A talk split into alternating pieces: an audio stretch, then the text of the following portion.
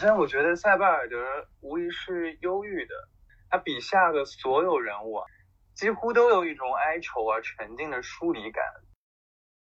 他是一个没有归属感的，一个无母国、无家乡的，或者可以说是客居他乡的一个作品。塞巴尔德对毁灭、对幻灭、对灭亡有一种异常的痴迷。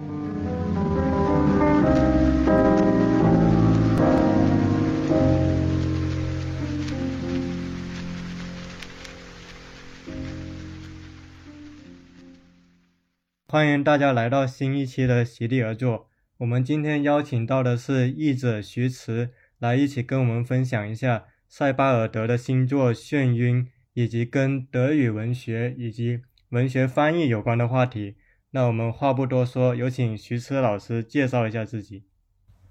呃，大家好，我是呃《眩晕》的译者徐迟，很高兴来到这边跟大家分享一下我心目中的塞巴尔德。好，欢迎徐迟老师。我其实最初接触到塞巴尔德是源于豆瓣，因为我发现有好几个友邻标注了塞巴尔德的小说，然后碰巧广西师大那边的编辑第一次寄给我的是《移民》跟《土星之环》，然后今年《眩晕》出版了之后，就寄给我这本《眩晕》。我当时看到之后，就会很想做一期跟塞巴尔德有关的内容。那正好，徐迟老师是塞巴尔德的译者，也是他的忠实读者之一。我就会非常好奇的一点是，因为塞巴尔德他在纯文学爱好者里有已经有不少的读者知道他，但是大众知道他的并不多。那么，如果向这些不太了解他的读者介绍这位小说家，徐迟老师会提炼出关于塞巴尔德的哪几个关键词？或者说他的作品具有怎样的风格，能让他被誉为是英文世界如今为数不多的几位文学大师？徐迟老师可以跟我们分享一下。啊，好的，我就来说一下我心目当中的几几个关键词啊。首先，我觉得塞巴尔德无疑是忧郁的，他是一个这个沉思型的、内敛的一个自省的作家。他笔下的所有人物啊，包括所有的这个第一人称的叙述者我，几乎都有一种哀愁而沉静的疏离感。比如说，在这个呃，他他第首先出版的那部呃《奥斯特里兹》当中，就有一段令我印象非常深刻的叙述。他写到说：“不过今天我明白，为什么有人向我靠得太近时，我不得不回避。我以为采用这种回避的方法就拯救了自己。”但与此同时，我也看到了自己变成了一个担惊受怕、面目可憎、无法被触碰的人。这可能只是比较有代表性的一段啊，我的自陈。像他的书中这种例子其实比比皆是啊。阅读的时候，你几乎可以从每一个角色、每一个人当中辨认出来这种像野兔一般的这个惊惶的、注定要孑然一身的忧郁和疏离。比如说，我今天用一个 比较客气一点的这个比喻，如果说列维斯特劳斯代表的是忧郁的热带，那么我心目中的塞巴尔德就是忧郁的亚寒带。啊，然后下一个关键词，我觉得是，它是一个没有归属感的，一个无母国、无家乡的，或者可以说是客居他乡的一个作品。首先。毋庸置疑的是，移民的四个故事写的都是流离他乡、远离故土，甚至远离民族记忆的犹太人。而奥斯特里茨，他是一个长大之后，他上中学之后才知道自己的犹太名字的一个被收养的儿童。他甚至连自己的母语可能是异地絮语或者是希伯来语他都不会说，也没有读过塔木德的这么一个人物。他连。对自己的亲生父母和故土的记忆，都是需要靠他人或者他物来构筑。我们反观塞巴尔德，塞巴尔德的父母是经历过战争，他经历过集中营，也经历过奥斯维辛。但是他的这个塞巴尔德父母，甚至在没有书面和口头的协议下，就默契的对那一段历史守口如瓶，只口呃只字不提。而塞巴尔德本人童呃在童年和少年时代的时候，也找不到可信度足够高的这个原始资料来证实他所听到的、他学到的历史。所以说塞巴尔德和奥斯特里茨这个人物可能是拥有平行经历的，只不过前者是施害者的后代，就是塞巴尔德他是施害者的后代，而奥斯特里茨是受害者的后代。但他们的共同点是，他们的他们两者的记忆都是缺席的，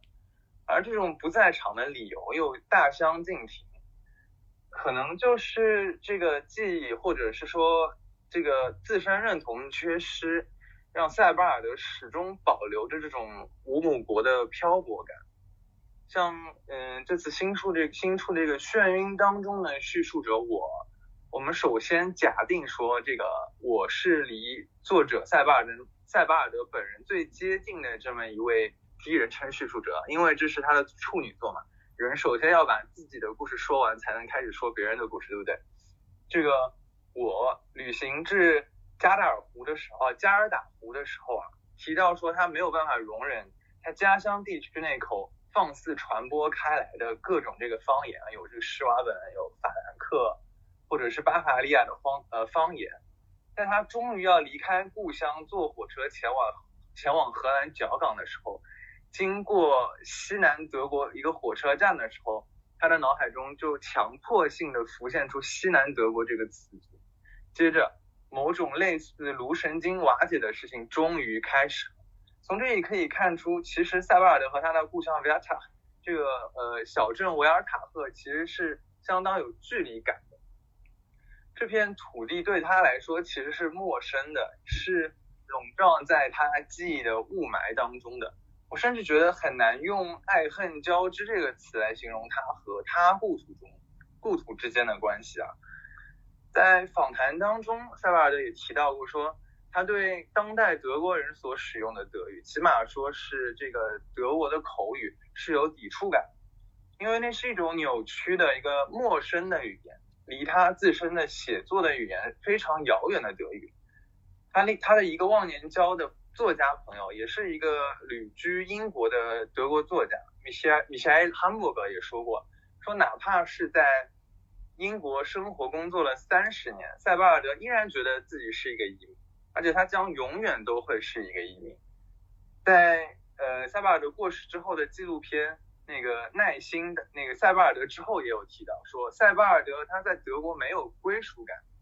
在旅居的诺维奇也没有归属感。他这边用的这个词叫 he doesn't feel at home，这个 at home 就是觉得他说他不不觉得自己是在家里。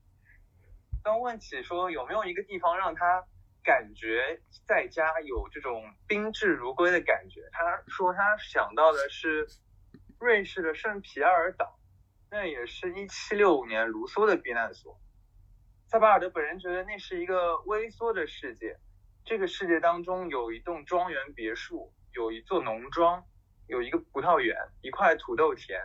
有一片麦田，一棵樱桃树和一株兰花。从某种意义上来说，这个地方就是一座方舟。说了这么多，我纳博科夫奇人奇闻啊，就让我想起啊不。我前面是不是说错了？没事，可以再来一段。总体而言，塞巴尔德奇人奇闻就让我想到纳博科夫这个《普宁》这部小说里面的俄国文学教授普宁。这个普宁在呃外国文学系混了很多年，都没有拿到他的终身教职。他在美国待了好多年，甚至都说不了一口流利的英语。还要为生计发愁，甚至最后这个他的妻子也离开了他。当然不是说这个塞巴尔德和他这个普宁有身份上重叠的地方。塞巴尔德本人在东安格利亚大学任教的时候是教授啊，他这个呃带有难得口音的德语，这个呃这个带带有难得口音的英语相当的好听。只是说这个他们两个人或者说人和人物上面在气质上有相同之处，两。这个两个人都是困在异乡和故乡之间的人。接下来我提到这个词是痴迷于毁灭的。塞巴尔德对毁灭、对幻灭、对灭亡有一种异常的痴迷，我姑且称之为一种呃审美意义上的、符号学意义上的痴迷啊。他特别钟爱毁灭的意象，我就用这四本小说当中的呃例子来佐证一下我的这个我的这个观点。嗯，首先圣经当中有许多很许多这种意象，比如说呃有世间后来者终将倾覆并摧毁先来者的想象，有这个呃油画当中笼罩在圣母光辉之下却患疫病而死的这个村中的百姓，然后有这个在意念中凛然而至的这个死亡天使，还有各式各样的层出不穷、无所不在的一个火灾。尤其是结局中的这个呃伦敦大火，还有像《土星之环》中的开篇就提到的这个洛希极限啊，它实际上就是某颗天体无限趋于灭亡的过程。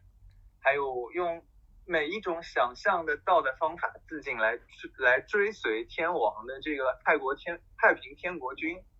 还有在教育录像带中平静的扑杀私产的这个党卫军等等。再说到移民，移民中的四个主要人物啊，这四个犹太人，一个引弹，一个卧轨，一个自愿选择抹消他的记忆，最后一位登进油窟，想要靠疾病尽快的摆脱人世。最后奥斯特利茨就更不用多说了，他背后的那个名字就是灭绝的代名词啊，是一整部黑暗的毁灭史。最后，我觉得这个塞巴尔德是，呃。学者气息特别浓厚的一个很渊博的作家，他不止精通文学、历史和哲学，他对音乐啊、对绘画艺术、对建筑学和建筑史、对地理学以及博物学的造诣也非常深。所以说，他是一个在我看来还是一个层次非常多的这么一个作家。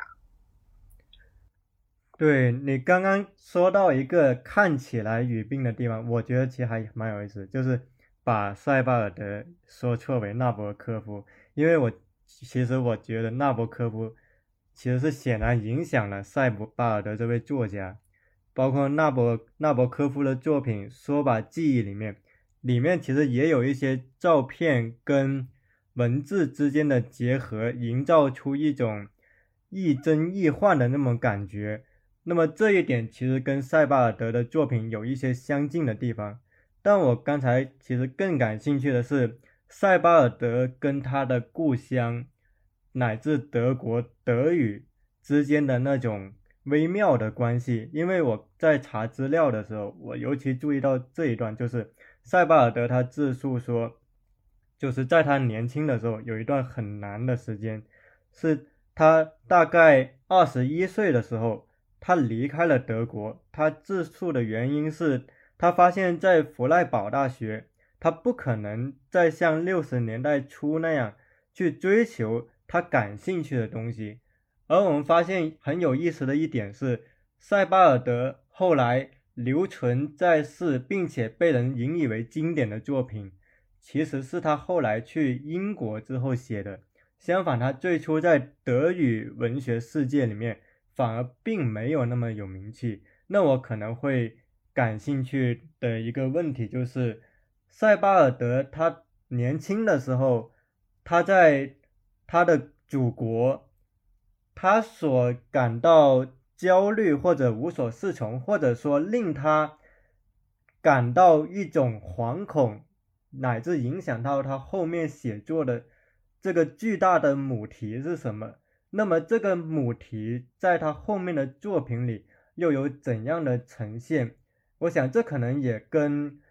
德国与二战乃至犹太人的历史等有关系。我想，徐迟老师可以跟我们再仔细的说一下这些东西。对，你提到这个问题啊，我觉得就是塞巴尔德本人，他是在南德的一个呃巴伐利亚乡下的一个乡村长大的。然后我不客气的说啊，就不要说是他出生的这个。四十五十年代，我可以说，直到今天，直到二零二一年，南德的部分地区，包括乃至奥地利整整整片奥地利，除了维也纳的地方，大多数人至今对那个二战、对纳粹或者说对希特勒人人是怀有人是抱有某种意义上的同情的，所以塞巴尔德可能是。他对这个呃父辈或者说是周围的人对战争对这个罪行的这个不认可或者说是美化，他对这些事情，他其实他的内心首先是怀疑的，然后是认同的，然后是不认同的，但是他没有一个他没有一个地方能佐证他的看法，因为他后面在尝试批评这个德国主流学术界，或者说是在尝试学术写作的时候，都被这个呃德国主流的这个学术界也抨击了，就是他的一些观点可能就是被当初的这个学术学术界所不认同的。所以他才，他还，他才后来觉得说，他在这片土地上没有能够，呃，继续追寻他想要找的东西的这个点，他才会跑到英国去，到一个可以说远乡去国的地方，找寻他想要找的那个真相。但是其实他在英国有没有找到这个他心目中的真相，我们也是不知道的。而且他的这个非虚构的创作是从。九零年代才开始的，就相信它当中是有一段很长的酝酿时间的，但这当中具体究竟发生了什么，其实我我也不是很清楚。对，因为我当时看到塞巴尔德谈英国跟德国的区别，他说到很有意思的点，他说在英国他很难感受到哪些领域是跟集权乃至独裁有非常密切的关系的，但是在德国。哪怕是在战后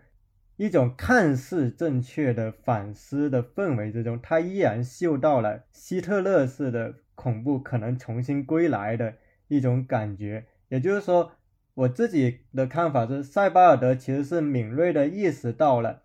尽管战后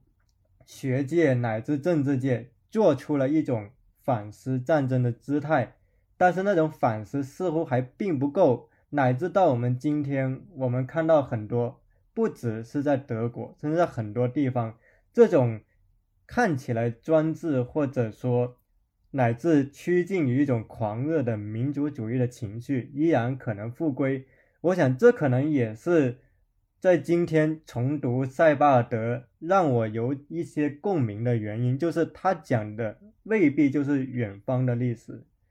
那我觉得可以再抽回一步的话，毕竟我们这今天是主要是从《眩晕》这本小说集开始聊的，我觉得可以再进入到一个有趣的话题，就是塞巴尔德的腔调，因为塞巴尔德他的迷人的长句，很大程度上是很多人喜欢的原因，包括很多人把塞巴尔德对于词语、对于句子的使用，来浓缩成一个叫所谓的塞巴尔德式。句子的这么一种调侃。那么，徐迟老师，您是《眩晕》这本书的译者，您认为就是在您阅读这个这位作家的过程中，他所使用的语言，他的叙述，让你感到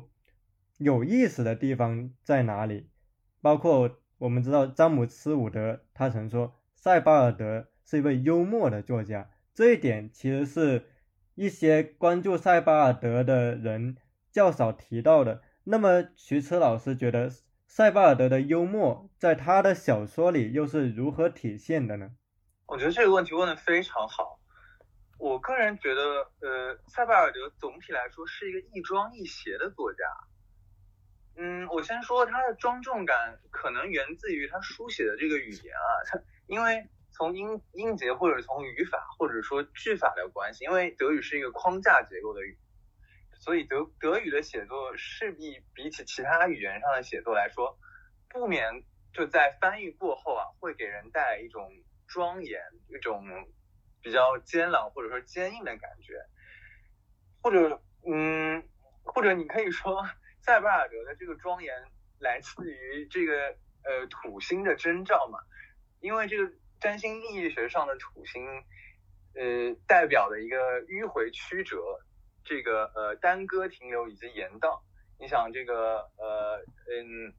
苏珊桑塔格啊，这个呃本雅明啊，或者说是君特格拉斯啊，他们都是在土星的标志上，土星的标志下来到这个世界的嘛。我这边开一个玩笑啊，就这个塞巴尔德式的这个庄重，或者说他的这个庄严，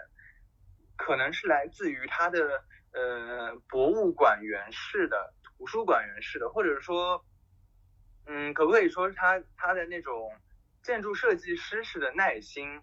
他的博学、审慎，还有洞察力，还有他呃凝视历史，却以现实为基础，为现实为基石来这个书写的这么一个一个手法。总而言之，他的这个呃他的这个装是很明确的，是清晰的，是读者不需要呃多加阅读就可以辨认出来的。但是他的这个鞋，呃，我觉得他的幽默主要是更偏向于英国式的。是含蓄的幽默，是一种轻描淡写的这个冷面幽默，或者叫呃黑色幽默，这个 dark humor，不是德国式的夸夸其谈的反讽式的幽默。当然，这个德式的幽默我至今不是非常能 get 到。我觉得这可能也是为什么众多英国人甚至英国作家对他那么迷恋的原因，是因为他的这个幽默。呃，相较于德国而言，它是更加英国的。我就这边举一些例子好了，就我觉得这个《眩晕》和《土星之环》这两本书当中的呃幽默的特质更加明显。首先是在呃，主要是在《晕眩》的第二和第三章当中，比如说海外这个章节中的这个一群司机审判宪兵的这个场景，然后在。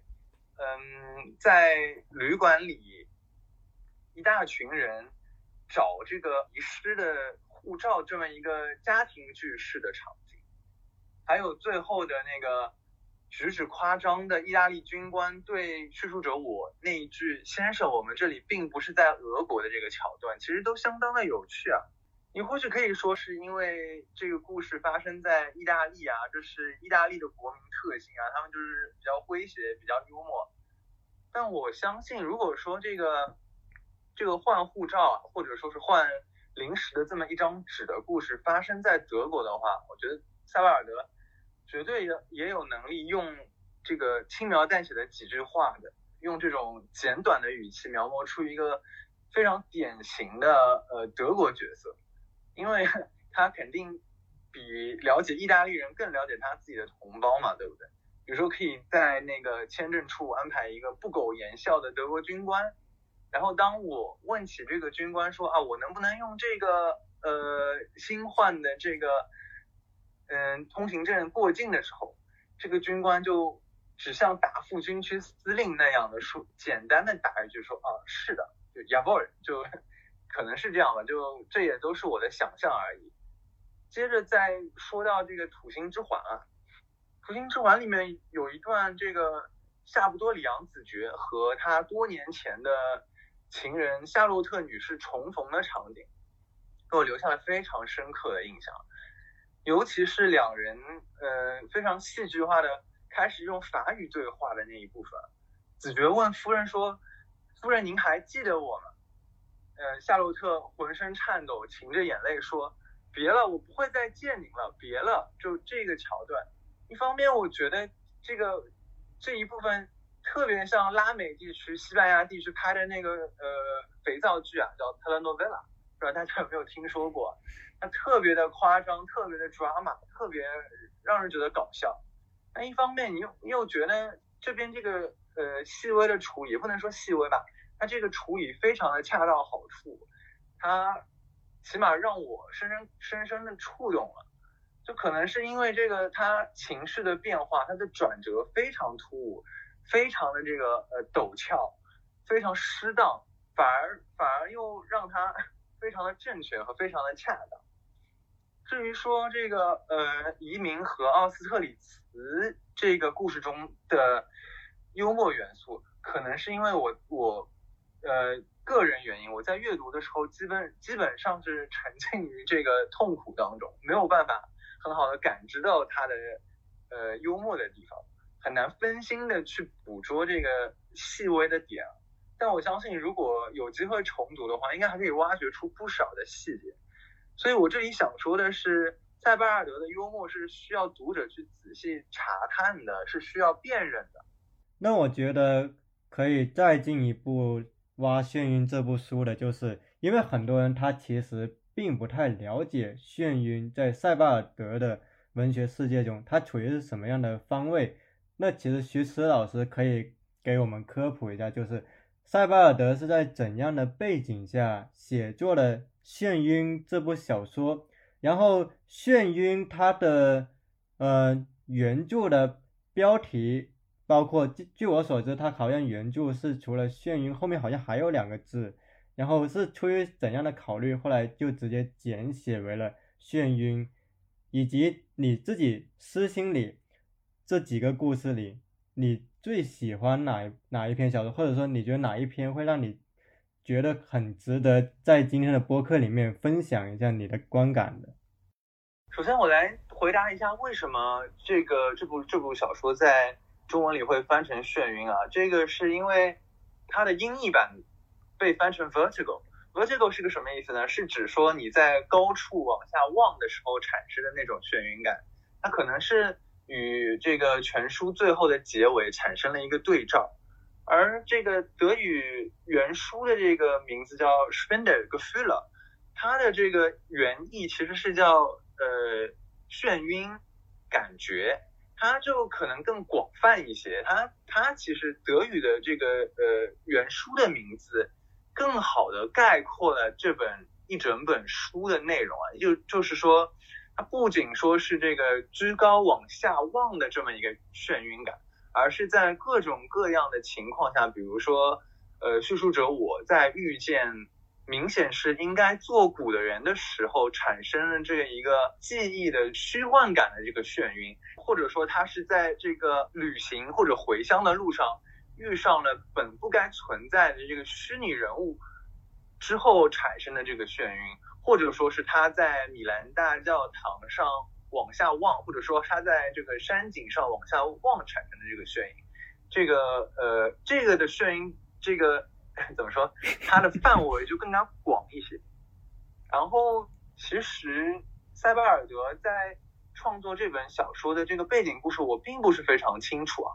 但是我想我想说的是，我个人认为这部小说应该是。呃，可不可以说它是一部半自传体的小说？虽然说它的第一部分和第三部分和作者本人并没有什么大关系啊。第一部分讲呃讲述的是斯汤达，然后第三部分讲述的是这个呃卡夫卡，然后四个部分其实是有一个呃卡夫卡的短篇小说叫这个呃猎人格拉胡斯，它是有这么一个引线把它串起来的。然后它的书的第二和第四部分，我自己本身。觉得是塞巴尔德本人在在欧洲各地巡游之后写出来的这么一个故事啊。我个人其实最喜欢的还是呃小说的第四部分啊，这个归乡的这个故事啊。因为首先塞巴尔自己也说过，他这这一部分是他在写作的时候最为顺畅的一部分啊。你可以看出来，人在写以自己为背景的故事的时候。肯定是最为最为顺畅、最没有障碍的嘛。其实，在阅读的时候，在我翻译的时候也是一样的，就是你可能就是离塞巴尔德，就我感觉来说，离他最近的就是在我翻译这个回乡这一个部分。我觉得塞巴尔德的回乡很有意思一点是，他虽然回乡，但是又跟乡里的人依然保持了一个距离。就是我在读塞巴尔德的小说的时候，我经常能感受到的是一种一种焦灼跟疏离同时并存的状态。这种焦灼很大程度上是他的叙述的句句法使用给我，但这种疏离是在我在读他小说的时候，当我去设法沉入这个幽灵般的洞穴般的世界的时候，我感到这个叙述者实际上还是跟这个人群。有一个距离，那这个时候其实我会联想到塞巴尔德跟他，我们知道德国的当时的那个主流，我们想象一个人群，他们之间的那种距离所在，就是因为我会感觉到很多类似于一个出走回来的作品，它经常在结尾有一个很不必要的，就是一种自我感动，但是我觉得塞巴尔德的作品一个。很难得的地方是，他克服了自我感动。他哪怕是在很容易让人产生乡愁的东西里面，他依然有一种很自觉的成分，一种反乡愁的、反伤痕文学叙事的一种非常冷冽的质感。包括刚才其实说到卡夫卡的那一篇，卡夫卡这个名字就特别有意思，就是卡夫卡他在奥地利里，还是我记得是在他母语里的意思是寒鸦吧？那我觉得寒鸦。对我其实发现寒鸦很适合形容塞巴尔德的叙述的某种魅力，就是那种黑夜中一只寒鸦的掠过的那种身影的感觉，会让我觉得特别的。形象，所以刚才你说到塞巴尔德这部《眩晕》，某种程度上是他的半自传的时候，我其实也有这种共鸣，就是他表面上在写别人的故事，但是总归来说，其实似乎是在回到自己的故事那里面。那我当然，我这里是借着这个讨论，我自己说一下我自己的感想，然后我们可能再进入到正题，就是。那我就会现在好奇一个相对比较私人的问题，就是徐迟老师是以什么契机来结缘塞巴尔德，然后进而翻译他的作品的呢？当时我还住在柏林啊，然后那个时候我在翻译一本很长的、令我极度痛苦的一个关于奥斯维辛的长篇的呃纪实作品。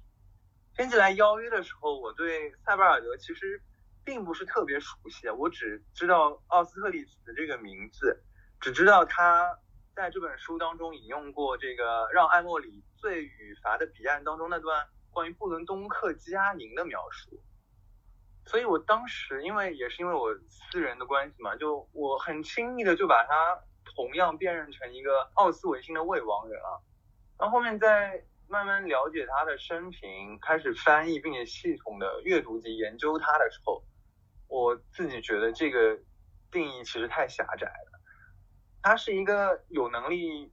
掌握好，应该说有能力处理所有素材的作家，但我不确定他有没有这个野心。所以他现在也是一个会出现在我自己白天与夜晚的梦里的这么一个作家。用他自己的话说啊，哎，那你在你在翻译他的那个作品的时候，你感觉？翻译这塞巴尔德的小说的哪些地方是可能让你最头疼的，或者最让你印象深刻的？啊，首先当然是这个篇幅不算少的意大利语啊。呃，我这个可以说是欧陆欧陆作家的传统异能，就基本上我感觉许多的呃欧洲作家都喜欢在作品当中使用其他国家的语言，喜欢使用这个非母语来表达。默译感，或者说他在非用非母语的词表达一个他在母语当中没有办法表达的意境。可是由于我对呃意大利语一窍不通，我只能依靠我微薄的呃西班牙语知识，再加查字典来完成这个呃意大利语部分的翻译。我还专门特地的这个呃整理了一份文件，请教我的一位意大利朋友啊，也是他一眼看出了。塞巴尔德引用的这个卡萨诺娃当中的呃口中的一句神曲中的诗啊，这边要感谢我的朋友呃 Giuseppe 担任了我的意大利语顾问。第二是你你前面也提到说的他的这个招牌式的绵延啊、以利的这个长句啊，这个有时候它的句子模棱两可嘛，从句当中又相互嵌套，又非常难以理解，就你可能阅读的时候。你会觉得享受，但是你在翻译的时候就可能会成为折磨。在这方面，我耗费的精力确实也挺大的。这里又要感谢新民说的这个呃编辑和审教和我一起完成了这本篇幅虽然短，但是密度非常高的书。对，因为刚才其实还聊到像纳博科夫影响到了塞巴尔的创作，可能。斯汤达、卡夫卡也可能影响到。那徐车老师在你的阅读感觉里面，有哪些作家或者是历史事件是对塞巴尔德的创作是产生过比较重要的影响的？那么作为一个影响的接力棒式的角色，那从文学史的意义来说，塞巴尔德他自己的创作又是如何启发了后来的作家的呢？呃，我就集中回答一下前面这个问题啊，先。嗯，我觉得影响过塞巴尔德的作家实在是太多了。我之前也提了，就是他是一个图书馆员式的这么一个作家，他肯定饱览全书啊。就不光是前面你说到的这个斯汤达、卡夫卡，然后还有这个呃康拉德啊，有德布林啊，有普鲁斯特、卢梭、黑贝尔，呃海德格尔等等等等。然后我我可能首先就要重点的说三个作家了。首先我会提到本雅明，我也是和在朋友聊天的时候谈到的本雅明对塞巴尔德产生的影响。呃，瓦尔特·本雅明在这个发达资本主义时代的抒情诗人当中提到了一个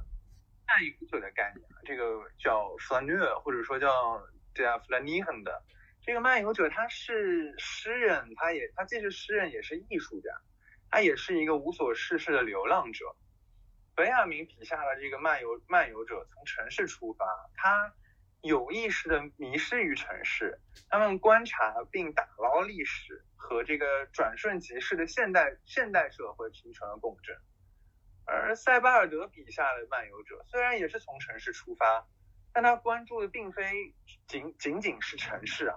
他凝视甚至直接进入了。二战后的现实以及历史废墟，所以我觉得他不再是一个城市漫游者，转而就成了一个废墟漫游者。值得一提的是，如果用这个本雅明的说法，啊，就那个历史新天使吧，就历史的天使看到的只是一整场灾难，而这场灾难不断的把新的废墟堆到旧的废墟上，然后把这一切抛在他的脚下。那我们反观塞巴尔德，塞巴尔德肯定不会说啊，我现在要告诉你一个关于大屠杀、关于呃种族灭绝的故事。相反的，他最初的调性会告诉你说，我现在要向你讲述一个人是如何出发去远方散步、去远方旅行的。只有到阅读到最后的时候，你才会发现啊，这根本不是一个散步者，不是一个呃漫游的故事，而是一部在可以说是在。灾难和废墟之边缘行走的手记啊，我觉得这种互文或者说这种 U A 是非常耐人寻味的。接下来就是重点要提到这个纳博科夫了，因为我本人也是纳博科夫的脑残粉啊。塞巴尔德和纳博科夫笔下的普宁教授有相相似之处啊。我个人觉得塞巴尔德也许是把呃纳博科夫视作文体探索以及这个呃融合上的。前辈，或者说是他的一个楷模，一个可以用来致敬的对象啊。我们现在就先举一个例子，说这个呃纳博科夫的那部《灰暗的火》。《灰暗的火》写的是一个文学教授，呃金波特啊，也就是文中第一人称叙述着我，他津津乐道为他敬仰的大诗人谢德的长诗作序以及做注释的这么一个故事。谢德的这个长诗本身只有一千行啊，可能不到这个书原本的五分呃六分之一吧，而这个注释的篇幅是诗歌的好几倍啊。当然说这个借太阳之火发出微暗光芒的这个月亮金波特教授，和熠熠生辉的太阳本身，这个桂冠诗人谢德背后的整个星系，整个太阳系都是由纳博科夫本人创造出来的。所以说，这部作品当中的诗歌也好，这个脚注注释也好，其中引申出来的各种意识以及故事也好，本来就是二重的虚构，是一个书中书的概念。但是读者在阅读的时候没有办法立刻辨认出这个虚构与二重虚构的。就像你在阅读塞巴尔的任何一本这个小说当中，你没有办法分清楚。他笔下的虚构与现实的边界一样，我要提到的是，塞巴尔德在评论纳博科夫的时候写到的，他说，纳博科夫笔下对不寻常之物的观察、神秘的巧合和偶然的邂逅，尤其是萦绕于他叙述中的无形的观察者，是来源与目的不明的转瞬即逝的透明之物。你看这边这个透明之物。呃，Transparent Things，这是塞巴尔的，呃，这是纳博科夫的另外一本中篇小说，如果我没记错的话，叫《透明》。就塞巴尔德认为说，呃，纳博科夫作品中那个无形的观察者，也许是来自呃其他世界、来自异世界的使者，似乎这个使者不比叙述者我口中的人物。呃，不仅比这个我，甚至比这个叙述者以及作者本身拥有的这个视野更加广阔、更加清晰啊。而在移民当中就刚巧出现过这么一个类似的人物，呃，不知道你记不记得有这么一个背着蝴蝶网的人出现过好几次啊，这样像幽灵一样的人物出现在移民当中，在四个人物之间穿梭。我当时就想到纳博科夫这个人。哎，对，是确实，真的，就我觉得，我就当时我就立刻我就相信说啊，这个人就是蝴蝶爱好者纳博科夫。像这个移民当中这四个主要人物，呃，这个退休的乡村医生、教师贝雷耶特，这个管家兼男仆阿德尔瓦尔特，以及流呃流亡画家费尔贝尔，都是基于现实生活中的可能基于呃基于。某个存在着的原型而创造出来，呃只不过就是塞巴尔德在嗯在描述事实，在描述呃在叙事的过程中对各种细节进行了精巧的干预，而只有这个呃背着蝴蝶网的这个只有虚影的观察者，仿佛振翅般这个轻巧的带着他的网从错综复杂的事实和虚构当中穿过。我们来看看这个透明之物最后是怎么出现在《移民》这本小说里面的。他说：“尽管周围的一切变得模糊，我却十分清楚地看到那个我早已忘记的俄国男孩正蹦蹦跳跳地挥舞着捕蝶网跑过草地，像从那个夏日再次返回的幸运使者。”你想这段话立刻让我想到了这个。就你前面也说到的那个呃纳博科夫自传《说罢记忆》当中的和舅舅一起骑木马的少年，应该就是童年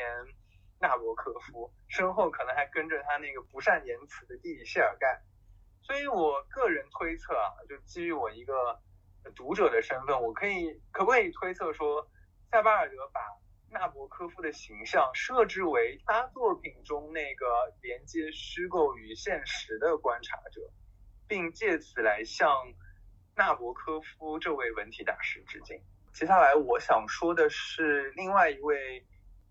在中国或者说在国内没有受到特别大关注的一个呃瑞士作家罗伯特瓦尔瓦尔泽。他可能是嗯上世纪最隐逸的诗人之一啊。瓦尔泽是一个不喜欢坐火车，只喜欢徒步，只喜欢步行，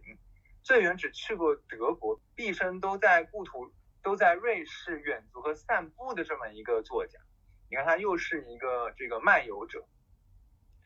嗯，塞巴尔德在他的文论集《这个界域乡间别墅》当中写过瓦尔泽，题目叫做《孤独的行者》，纪念瓦尔泽。塞巴尔德应该从辈分上来说，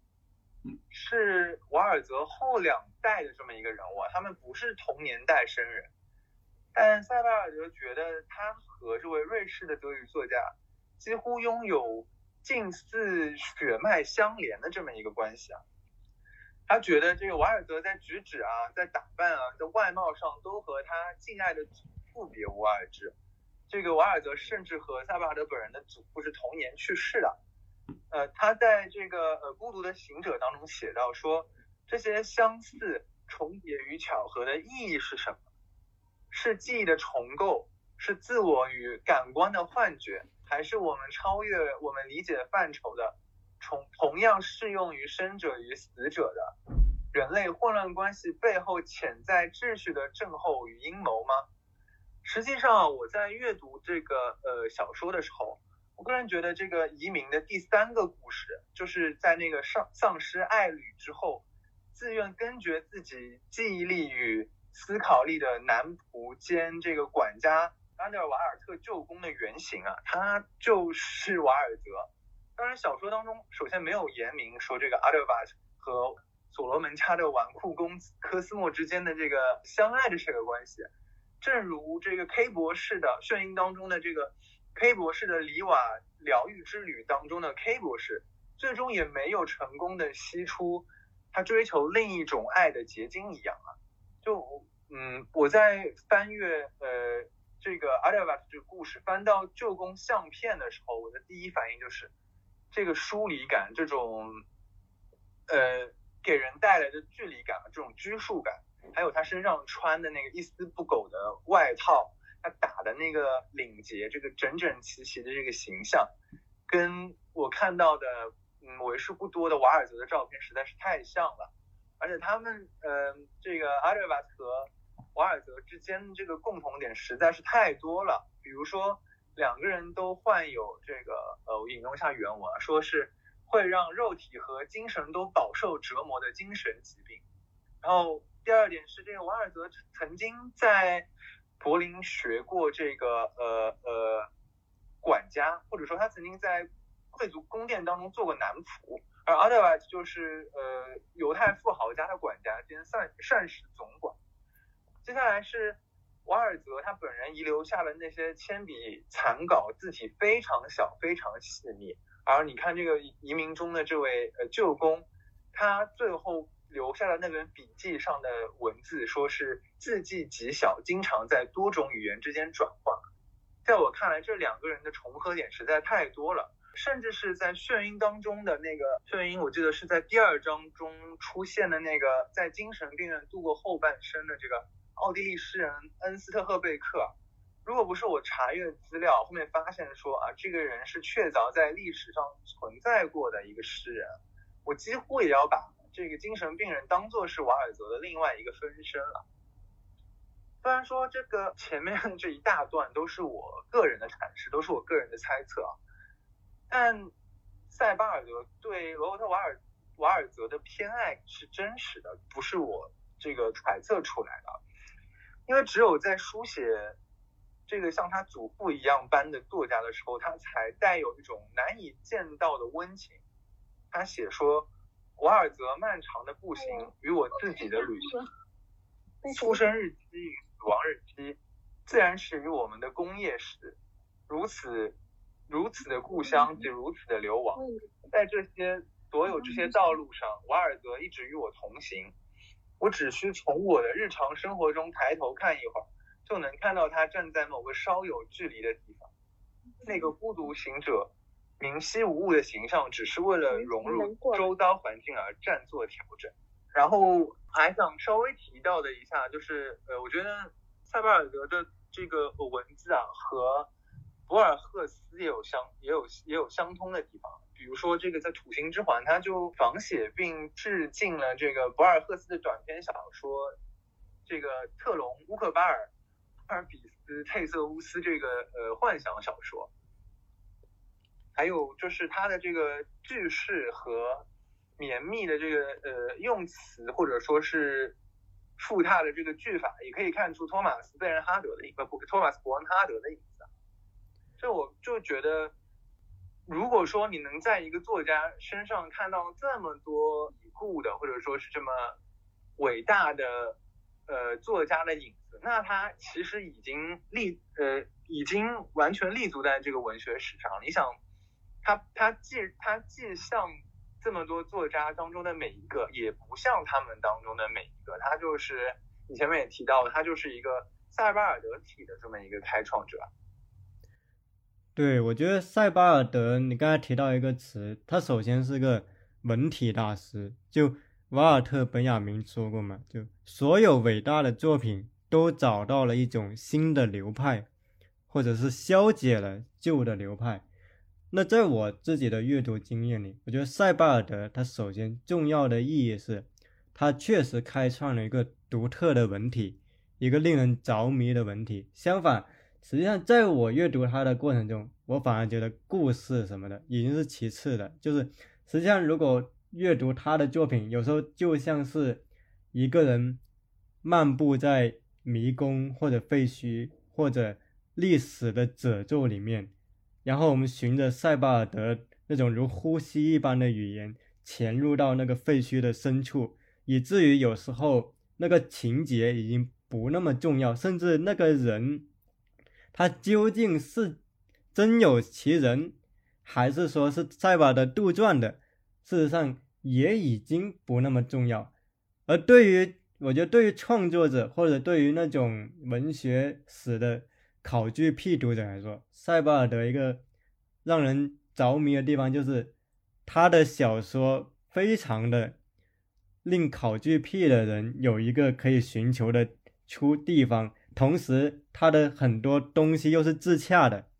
就是它能让你仿佛是进入了一个迷宫的入口，然后在这个迷宫里又发现那个海面之下巨大的那个文学宝库，包括像你刚才说的，像那个瓦尔泽，像本雅明，或者像伯恩哈德·博尔赫斯，我觉得他都是在这个海面之下的那个巨大的幽灵的影子。那其实我自己也会想到一个。可能跟塞巴尔德本身没有直接相关的作家，但因为我最近在碰巧读到那个作家的书，我其实会把他们产生一个联想，就是波拉尼奥。因为波拉尼奥他的写作风格虽然跟塞巴尔德很不同，但在我看来，他们其实都是潜入到历史的废墟，或者说一个记忆的一个很晦暗一片地带的人。同时有趣的是。波拉尼奥也经常在自己的小说里面写那些失败的小说家、诗人、革命后的亡灵，乃至一个力巨大的政治灾难之后那些无所依靠的流亡的人，像是《重返暗夜》或者是《地球最后的夜晚》。当然，在这里可能就不那么展开。就是我觉得塞巴尔的一个很大的魅力，他是个发散型的作家，就是很多。通很多通俗的小说家，可能他的作品写到结尾，OK 就已经收了。那我觉得塞巴尔德是他的作品到了结尾才刚刚开始，甚至他的死亡也只是一个刚刚开始的一个起点。然后，那我接下来想问的一个问题就是，如果由徐迟老师您自己来推荐的话，您觉得塞巴尔德那么多部作品里面，对普通读者来说？可能先开始读哪一部作品比较好？然后第二个问题是，从眩晕到移民土星之环，乃至到集大成之作《奥斯特利茨》里面，塞巴尔德他的风格或者他的写作倾向有没有一些细微的调整是可以跟我们分享的呢？哦，好的，我先来说一下这个。读者从哪一部小说来入手这个问题吧，因为我觉得说这个《眩晕》和《土星之环》两本书是有一脉相承的地方的。嗯，我记得《土星之环》原来的副标题叫这个呃，An English Vasa 一次英国朝圣之旅。然后不知道为什么到了英译版那边，这个副标题就被拿掉了，然后到中译版这边这个副标题也没有了。所以说，你从这个副标题其实可以看出啊，这个。晕眩和土星之环两者姑且都可以归到这个游记的这个范畴当中去啊，而且你可以很容易的在两本书当中寻找到互文啊。我就举个举个例子好了，就说，呃，土星之环当中有提到说，所有的一切都是燃烧活动，燃烧是每样我们制造出来的东西的核心原理。像眩晕当中就，呃，我就是在看星星的那个场景，我忘了是应该是在第二章。写到说，油炭创造了生命奇迹，在火焰中上升，而它将一直这么燃烧下去。另外就是像两本书也不约而同的引用了这个托马斯布朗《居鲁士花园》当中的这么一，叫呃，时间的黑夜远比白天长，你不知二分日何时已至。所以说，我觉得这个呃。眩晕和土星之环这两本书可以放在一起阅读啊。至于阅读的顺序，我觉得可以随意，就当做是你前面也提到，你就可以当做是这个不知起点也不知终点的这么一个文字巡游，或者说根本就不存在这么一个理想的阅读顺序吧。因为他塞巴尔的作品不是编年史。不是一部编年史啊，我的意思是说，他的作品没有这个线性时间上的连贯性，它不存在连续意义上面的这个呃这个价值。如果说是第一次阅读塞巴尔德的读者，我会推荐奥斯特里茨，因为相对来说，奥斯特里茨的这个情节也好，人物和故事也好，是最完整的，它最像我们传统意义上的小说。然后刚才提到说这个塞巴尔德的这个创作历程啊，单从成熟度来讲，我觉得这四部小说是不分上下的，因为和他的这个开始创作的年龄也有关。就他第一第一部小说《眩晕》发表的时候，其实塞尔德已经已经四十六岁了。所以说他的创作从一开始就是成熟的，他的这个创作蓝图，他的创作脉络是呃从炫音开始就是清晰而完整的，而且他的书写风格也好，文字调性也好，其实从整体上是没有很大的变化的。我可以甚至说，你可以从一本书的中间开始读，然后再可以开始阅读另外一本书。可能当中产生的这个呃隔阂也不会特别的大。如果说到他的这个创作中的变化，我只能只能说出我个人感性层面上的变化，就是可能随着作者塞巴尔德年龄渐长，他文字当中的那种宿命感，或者说是那个无可逆转的那个死期将至的感觉也越来越沉重，越来越难以消除。所以在这个。奥斯特里茨出版后不久，他好像就呃身故了。之前你是问到说那个奥斯特里茨为什么会成为他的集大成作是吧？嗯，对。嗯，我觉得嗯，奥斯特里茨为什么会被誉为他的这个代表作，或者是让他的这个作家身份更加的为人所知的原因，是因为。他当时可能已经在英国或者是在这个欧美，可以说是欧美吧，在欧美的这个文学界积累了一定的声名啊。呃，他的这个呃，哎，不好意思啊，我组织一下。一来是因为他当时可能已经积累起来的日记日益昌隆的声名啊。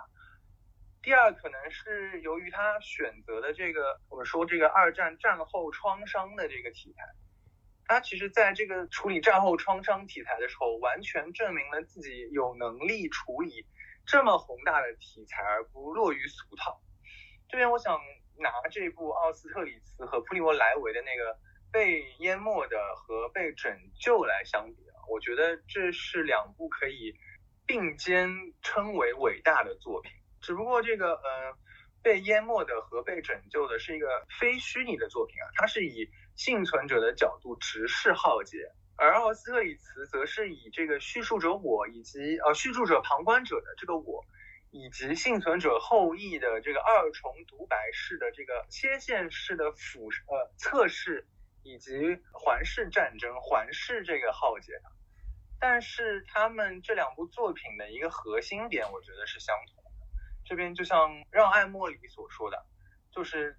遭受过折磨的人将永远遭受折磨，而遭受过折磨的人是永远再没有办法轻松的活在世间的。对，我觉得奥斯特利茨之所以成为集大成之作，很大程度上并不是塞巴尔德的叙述技巧提高多少，事实上他的叙述技巧从处女座到后来都是一以贯之的，而是奥斯特利茨他可能在一个议题性跟文学性上。达到一个外界认为的一个最大的平衡，那么最大的平衡，同时随着塞巴尔德在写完这部小说不久之后意外的去世了，使他达到了一个他过往作品都很难引起的轰动效应。这个轰动效应某种程度上已经不是文学所能决定，而是一些更多的因素来推动。那我自己也比较赞同那种说法，就是如果从一个纯粹的文学的角度来说的话，实际上我认为像《土星之环》《移民》跟《奥斯特利茨》，可能单纯从一个叙述的角度来说，我觉得是不相上下的。但可能《奥斯特利茨》它所聚焦的议题是更加的耀眼的。最后的话，就想问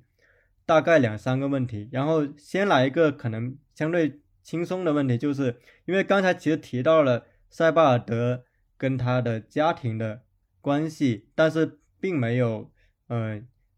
很细致的聊。那么徐迟老师这里其实可以补充一下，就是为什么说塞巴尔德可能是在呃二战后德国的一个得利者的家庭出生，或者说他跟他的父辈之间的关系是怎样的？这个对他后来。出走到英国又是否有影响呢？我觉得，首先这个塞巴尔德的父亲啊，他是呃，如果我没有记错的话，他是在党卫这个党党卫队刚刚成立的时候，可能是在一九二九年或者是在一九三三年的时候就已经加入了党卫军。他当时当初参加过那个侵略波兰的战争啊。塞巴尔德的父亲当初二战结束之后也是被羁押到这个位于法国的这个战俘营，一直被关到一九四七年才重新释放释放回德国，回到回到这个家乡的。但是在回到瓦尔塔和回到回到家乡之后，这个塞巴尔德的父母可以说是我之前我刚才应该也提过，就说他们对于这一段。应该说不光彩的历史吧，几乎可以说是只字未提。也不仅是说他的父母，或者说这个他身边的这个周边的整个环境、邻里之间啊，或者说是整个呃所处的这个社区，他对这个对这个二战、对这个纳粹始终始终还是有带着那个同情在的。而塞巴尔德他是他本是怀疑这种同情的态度的，他也但是他也没有办法从这个父母的口中。得到最呃新鲜的这个一手资料，所以他我觉得我推测他才最后离开了这个德国，到英国去找寻他心目中的这个更加可靠的一手资料。哎，徐思老师其实也可以简单聊一下，就是为什么当时很多德国人仍然对纳粹会有一种同情的态度，就是可能不用很专业的像历史学家那么聊，但是可以大致的聊一下。哦，我觉得首先可能是因为，哎呀，这边要说到这个德国人的民族性，我觉得不是很好啊，不是很恰当。因为呃，我觉得德国人是非常崇尚这个规则的，他非常崇拜规则，或者说他是他需要这么一个规则来指导他行事的这么一个民族。而当时希特勒。夺权，而且上台之后，好像感觉成了那个这个德国当时时代时代精神的一个缩影。而且其实希特勒上台之后，也确实为德国带来了经济上的繁荣嘛。他他其实呃，你像我当初在我当初读书的地方，在布伦瑞克，也是希特勒想要入籍的这么一个地方。就是哪怕到了今天。在那个地方还是会有老年人为希特勒辩护，说啊，你看，其实这个纳粹并没有这么坏啊，他们当初也为我们建了很多铁路啊，也呃，他甚至还原文，甚至还说他们确实把犹太人都赶出去了。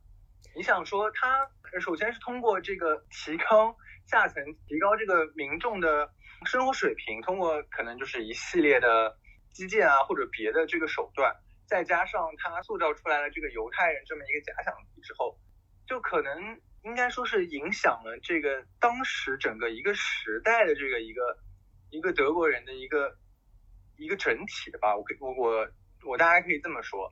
然后就是在甚至是在这个德国边境啊，在这个德国、波兰、捷克这个以及法国这么多地方建起来的这个战俘营也好。这个呃，羁押营也好，劳动营也好，这个集中营也好，你说这个德国人、德国的百姓是不知道的吗？我觉得不可能，他们是非常清楚这个希特勒在做什么事情的，他非常清楚这个纳粹纳粹的所作所为，但是他们他们就是采取的这个和塞巴尔的父母一样的这个充耳不闻，然后呃只字不提的这个态度啊。我觉得也是影响到或者说伤害到这么一个想追求真相的这个作家，呃，童年以及少年时的这个自我认同的。所以我觉得他本人对德国的归属感并不强，但是他到英国之后，也对英国的英国的这个认同感并没有那么强的这么一个原因。我在想，会不会其实是希特勒他精准的迎合了。德国人某种隐秘的晦暗的诉求，就他可能是一个马克思韦伯意义上的那种克里斯玛型政治人物的一种象征。他提供了一种，肯定是他肯定是一个呃负面的这个克里斯玛负克里斯马对这个这个领导人物。你刚才说到那一段，我其实想到一个，当然我这里绝对不是说这个人呢跟希特勒是一类，我就想到了那个斯大林嘛，就是啊。对，尤其是战，尤其是苏联前苏联到后面的时候，其实有很多民众他是自发的怀念斯大林，因为他们经常会口头上说一句话，是说，假如斯大林还在，绝对不会这种事情发生。没错，没错。就像那个白俄罗斯作家那个阿列克谢维奇，他也写过，他写过很多这种说，如果斯大林还在，如果还现在还是红色时期的苏联，我们会怎么怎么样？而且你会发现有一种一致性是，无论是这法西斯阵营的政治强人，还是说像前苏联的，他们都会采用一种面包跟专制共行的一种策略，同时辅以一种。一种神话式的想象，就是说，比如我上台之后，你你最仇恨的那部分人以后都不会再出现了，我就会把他驱逐出境。对，所以我觉得，当我们阅读到塞巴尔的作品，乃至想到这部历史，就我之所以提到这个话题，是我觉得其实对今天也是一种警惕，就是某种程度上让我们狂热的东西背后是危险的一面，一些让我们着迷的一些口号诉求，总有它令人警醒的一部分。也就是说，在今天可能。希特勒、斯大林都从未远去，甚至纳粹也从未远去。我觉得在这个意义上，我们尤其需要像塞巴尔德或者像其他那些清醒的作家站在人的一边，来为我们至少提供一种跟主流不那么一样的叙述的话语在这里。然后在这里，我可能就。进入到我们最后一个问题，这个可能就比较轻松的问题，就是我们已经聊了那么多塞巴尔德，那除了塞巴尔德之外，就徐迟老师自己有哪些你还比较推荐的德国作家，或者说德语区的作家呢？因为我平时个人是以这个诗歌阅读为主啊，然后小说为辅，我可能就分两个呃两个段落来说吧。我先说一下我比较。嗯，推荐的一些德语的诗人吧。首先是无论何时都可以拿出来反复阅读的几个经典诗人，像特拉克尔啊，像里尔克啊、策兰啊，嗯，还有几个在国内不是非常有名，但是作品也非常非常好的这个呃拉斯克拉斯卡许勒啊，像贝恩啊，像海姆等等。然后就是像。嗯，群星璀璨的这个四骑射嘛，你想当中有呃艾辛格尔和艾希，有呃恩特斯伯格，有这个呃萨拉基尔什，还有那个波波夫斯基，不好意思，这个中文名字我实在不知道他是怎么翻译的。呃，然后还有我个人最最喜欢的这个呃英格伯格巴赫曼。嗯，我这边插播一个呃插播一个私活行不行？就是嗯，没问题。就是应该后年巴赫曼就要公版了，如果有想要重新，应该说呃要完整的翻译巴赫曼的诗歌、广播剧或者小说的编辑老师，欢迎你们来找我。对，然后我接下来想说的是，就是呃现在还在世的几位，我个人比较喜欢的这个诗。首先是这个，嗯，奥地利的国宝国宝女士啊，她已经九十七岁了，好像九十六岁了。然后她去年还刚出了一本新书啊，这个呃弗雷克迈赫克，这是一个非常高产的，而且又非常又非常勤奋的这么一个诗人。我觉得他是一个既纤细，他的诗歌既纤细又坚贞，他的这个呃词语是有流离质感的这么一个女诗人。其次是德国人这个米歇尔·奎格，这个克吕格尔，我之前也译过一些他的这个诗啊，他是一个平衡感、音乐感都非常强，然后抒情又恰到好处的这么一个作呃这么一个诗人。再接下来就是嗯，一五年拿了德国书奖的这位杨瓦格纳，而且我们中文也出了他的这个选集啊。我名字具体不记得了，可能是去年去年就出了这本选集啊。我觉得他是一个行者式的一个行游四方的新一代的一个拜物拜物诗啊，也是一个是后自然主义的这么一个诗人，或者说是嗯，德国人对他的评价叫我们当中又出现了一个能读懂的诗人。我觉得他的作品也是呃比较好读，比较好比较好嗯进入的，比较嗯。比较雅俗共赏，对 对，可以这么说。比较这个词其实也不太也不太好，就是比较好进入吧。嗯，是。接下来就就说一下这个几个小说家吧。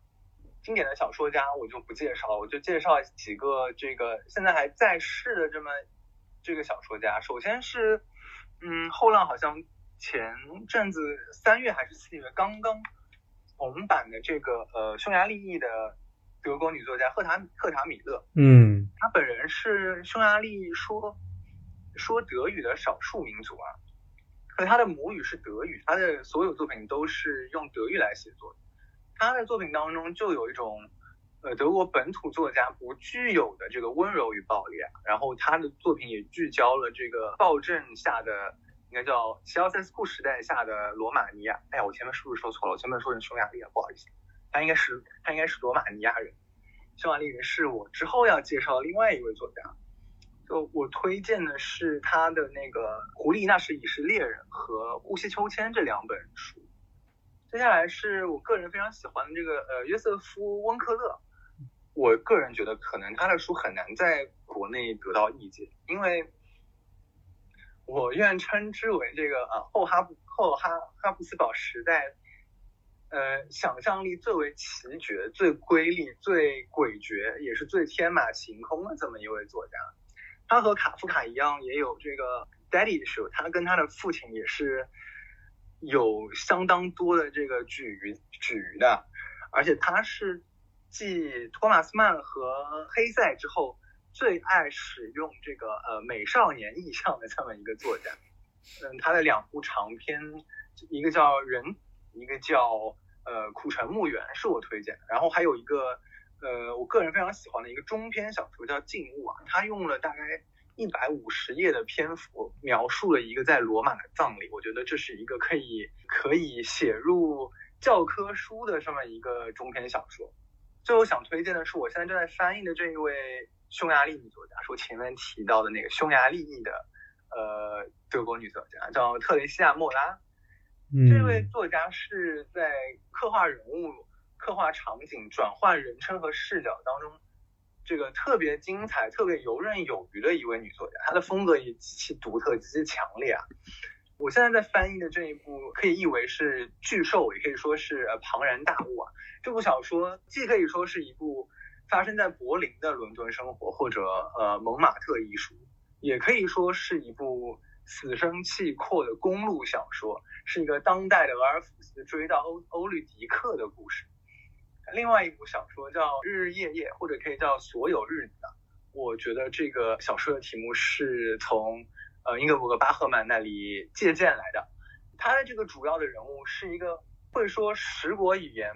就是可以流利不带口音的，呃说十国语言的男子，但他却近日沉默，宛如宛如幽灵的这么一个一个人物啊，也是这部小说也是莫拉的这个这个成名作，我觉得也相当的好看。应该是，嗯，去年我记得国内也译介出版了他的那个短篇小说集，是二零一八年出版一个，呃，短篇小说集叫《外星人之恋》。我觉得如果有喜欢或者说对这个作家有兴趣的朋友，可以去看一下这部短篇集。